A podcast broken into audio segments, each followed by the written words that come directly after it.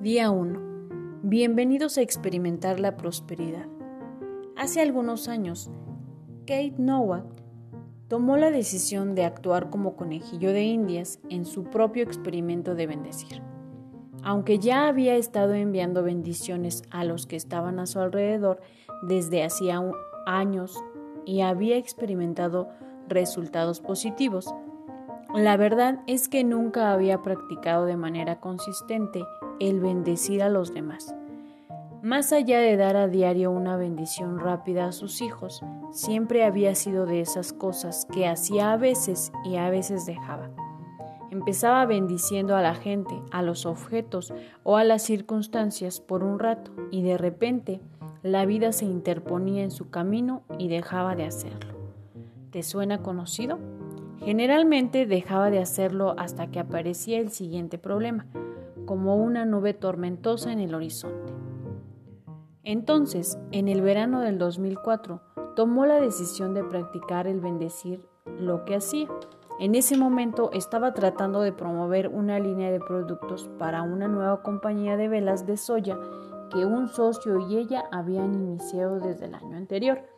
Y aunque su producto era excelente, sus precios maravillosos y su servicio al cliente extraordinario, ella no le gustaba efectuar las llamadas para lograr hacer ventas. Esto, por supuesto, no era algo bueno. El futuro de su compañía dependía de su habilidad para crear nuevas cuentas de mayoreo, pero cada vez que se acercaba a un cliente potencial, sentía los nudos formándose en su estómago y constantemente estaba perdiendo las ventas. Ella sabía que si algo no pasaba pronto, no tendría otra alternativa que la de cerrar las puertas de la compañía. No quería fallar y aún más no quería ser la responsable de que su socio fallara también. Como bendecir le había funcionado en el pasado, conocía lo poderosas que podían ser las bendiciones enviadas por un desconocido. Decidió probarlo en sus actividades. Quería descubrir si la práctica de bendecir podía ser utilizado como un planteamiento viable para la mercadotecnia. Para probar su teoría, dejó de hacer llamadas de ventas por completo. En lugar de eso, efectuaba llamadas de bendiciones.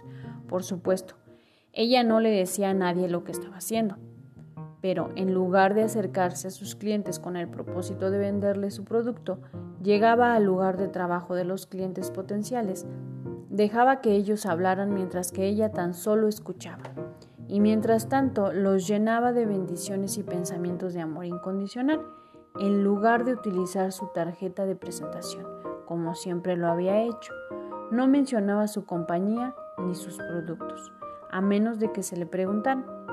Y solo si tenía que el cliente recibía bendiciones suyas por haber hecho negocios con ella.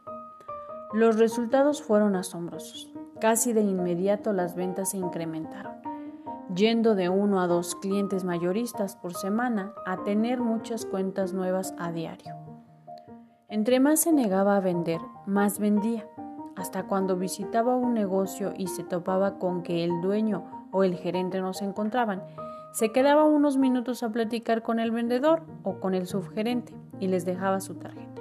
Frecuentemente recibía llamadas del dueño o el gerente para decirle que sentía mucho no haber estado en el momento de su visita y le solicitaban información sobre sus productos, lo cual ella les enviaba, resultando en más ventas. Entre más bendecía a los demás, se dio cuenta de que recibía más bendiciones a cambio. No tardó mucho en empezar a buscar otras formas de bendecir ya que su compañía también tenía una tienda de venta al menudeo. Comenzó a trabajar temprano cada mañana con el único propósito de bendecir la tienda. Ella se paraba en medio de la tienda y la imaginaba brillando con amor.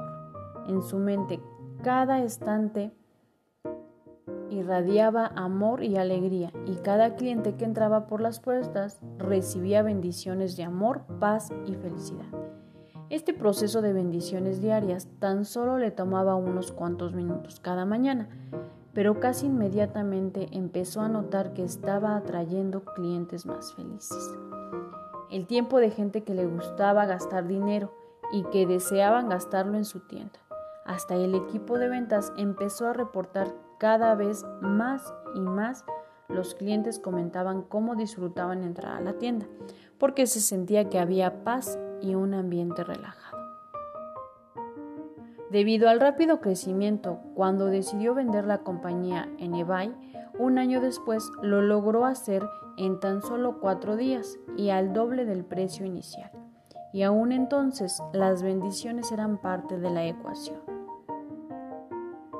Quiero remarcar aquí que no estaba efectuando las bendiciones para tener una ganancia monetaria. Las bendiciones no funcionan así. Nada funciona así en el universo.